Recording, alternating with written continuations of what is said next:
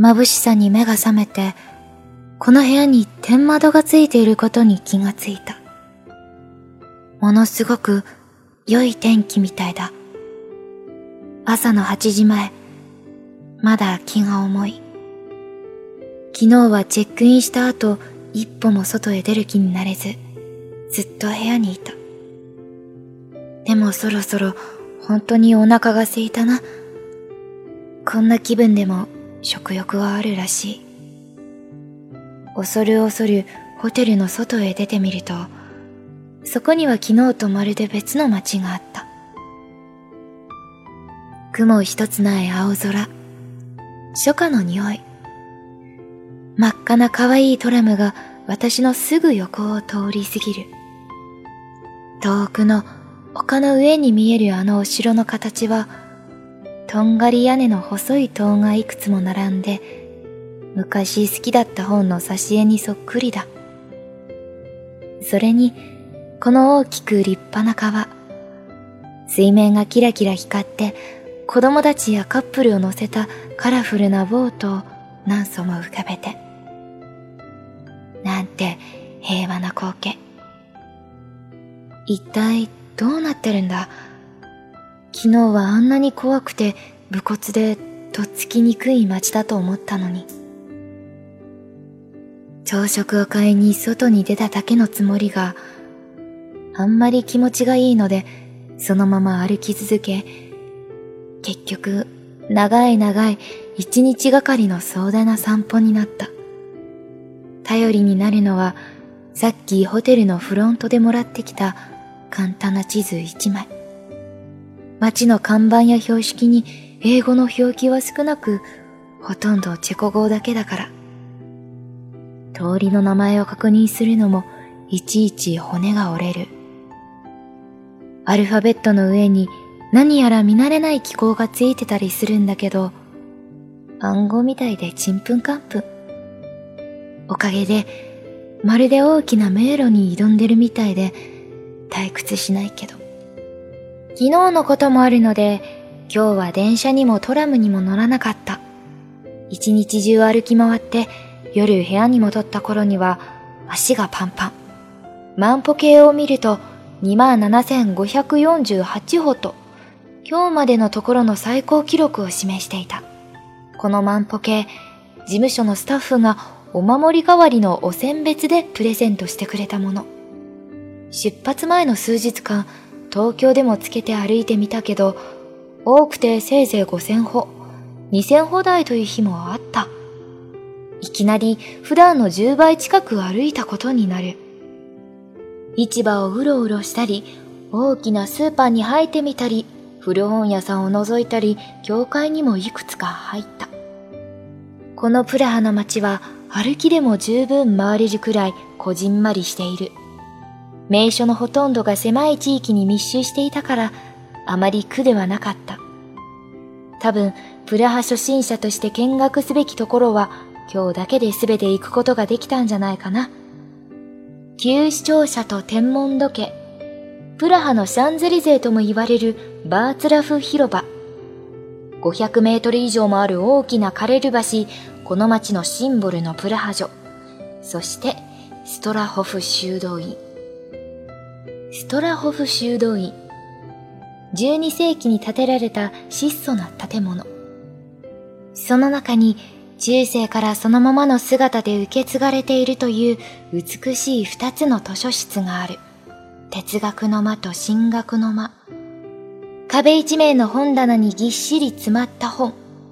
高い天井にはたくさんの天使を描いたフレスコ画が施され、窓から差し込んだ光が柔らかくそれを照らしていた。保存のため、部屋の内部までは足を踏み入れることができず、入り口から中を覗き込むことしかできないのだけど、そこに立った時の胸のざわめき、ああいう感覚は初めて味わった。古い本の独特な匂い。音もなく動きもないのに、静かな空気の中に何かとてつもなく力強いものが漂っていた。無言の本たちがその内側に記された言葉を何百年も大事に守り続けながら、毅然と姿勢よく並んでいる様子は、尊くて、美しくて、自分でもよくわからないが、胸が震えて、急に涙がこぼれてきてしまった。図書室に来て、いきなり泣き出す日本人。そばにいた警備員さんは、かなり不思議そうな顔で私を見てたけど、悲しいとか嬉しいとか、そういう時に出てくる涙とは違う。サラサラで、透明で、何の欲も業もなく出てくる涙。視線を気にせず、ボロボロ泣いた。なんだっけ、この気持ち。多分、再会に似てる。小さい時から本に囲まれているのが大好きだった。図書室や図書館に入り浸ってた。自分より何倍も背の高い本棚の一番の上の段にどんな本が並んでるのか、はしごを使って覗くときすごくワクワクした。そういう子供の頃の気持ちが呼び起こされたからなんだろうか。でも、それだけじゃない。もっと大きな時の流れの中に再び巡り合ったような。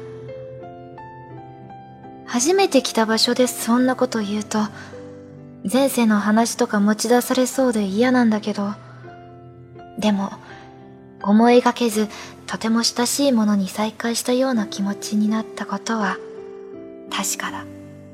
ここの図書室に並んでいる本には一体どんなことが綴られているんだろう。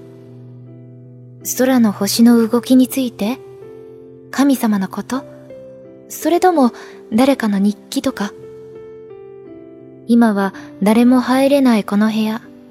それなのに椅子や机にはまるでついさっきまで誰かが本を広げ何か考え事していたんじゃないかと思うほど生温かい気配が残っている気がして。もしかしたら当時の学者さんたちが真剣に研究していたことの多くは今ではすっかり解明されていてそこに記されている言葉にもう大きな効力はないのかもしれない。だとしても本たちはそれぞれに与えられた使命を全うするべく、淡々と、ひっそりと、ここに生き続けている。そう、生きているって感じ。私の胸を震わせたものは、多分それだ。子供の頃繰り返し読んだ大好きな物語は空想の世界のお話のはずなのに、なぜか自分のためにだけ書かれた特別な本だという気がしていた。大人になってもそういうマジックは消えなくて、未だに私は不思議の国のアリスや銀河鉄道の夜を読むと、アリスやジョバンニになってしまうし、たくさん並んでいる活字の中にキラッと光って見える文字を見つけては、何か自分にとって大事なメッセージだと感じて、何度も何度も目でなぞってしまったりするんだ。国や宗教観や時代の違う人たちが書き残した言葉が、今もなお私を救ったり動かしたりするんだから、その威力は凄まじい。時の流れの中で紙やインクが劣化しても言葉は光を失わない。ずっと生き続けるんだ。どれだけ長い時間そこにいただろう。全然飽きなかった。進学の間には大きな研究儀がいくつも並んでいる。大学時代社会学を専攻していて、昔は科学者と哲学者の境界線がほとんどなく、同じカテゴリーとして研究されていたという話を聞いたとき、そりゃそうだろうと納得できた。科学のテストはいつも若手の落ちこぼれだった私だけど、量子論の本を初めて読んだ時は、まるで哲学書を読んでるみたいで、理論より感覚で理解できる気がしたもの。私たち、この宇宙の一部として生きていながら、知らないことや不思議なことばっかりで、ほとんど何もわかっていない。自分たちの住むこの宇宙がどうやって始まったのかさえも、それって人間が自分のことも不可解でほとんど何もわからない。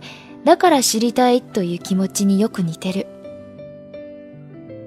大昔から人は望遠鏡で空の彼方を見上げ、顕微鏡でミクロの世界を見つめながら自分の奥深くに目を凝らしてきたのだと思う。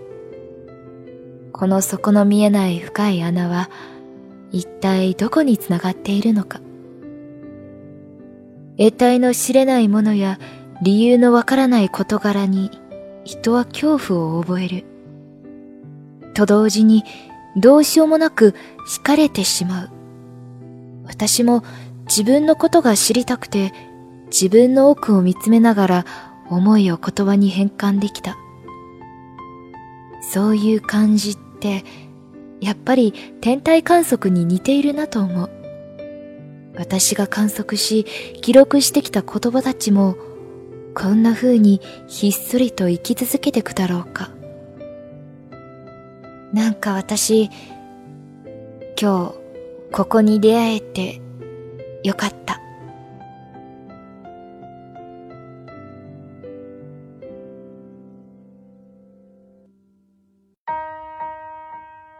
初恋日語日本語との初恋。您正在收听的是出生电台，您可以在荔枝、喜马拉雅、网易云关注并联系我们，期待收到您宝贵的建议。同时欢迎关注“出生日语”微信公众号及新浪微博，了解日本资讯，学习日语知识。出生日语，成就你的日语梦。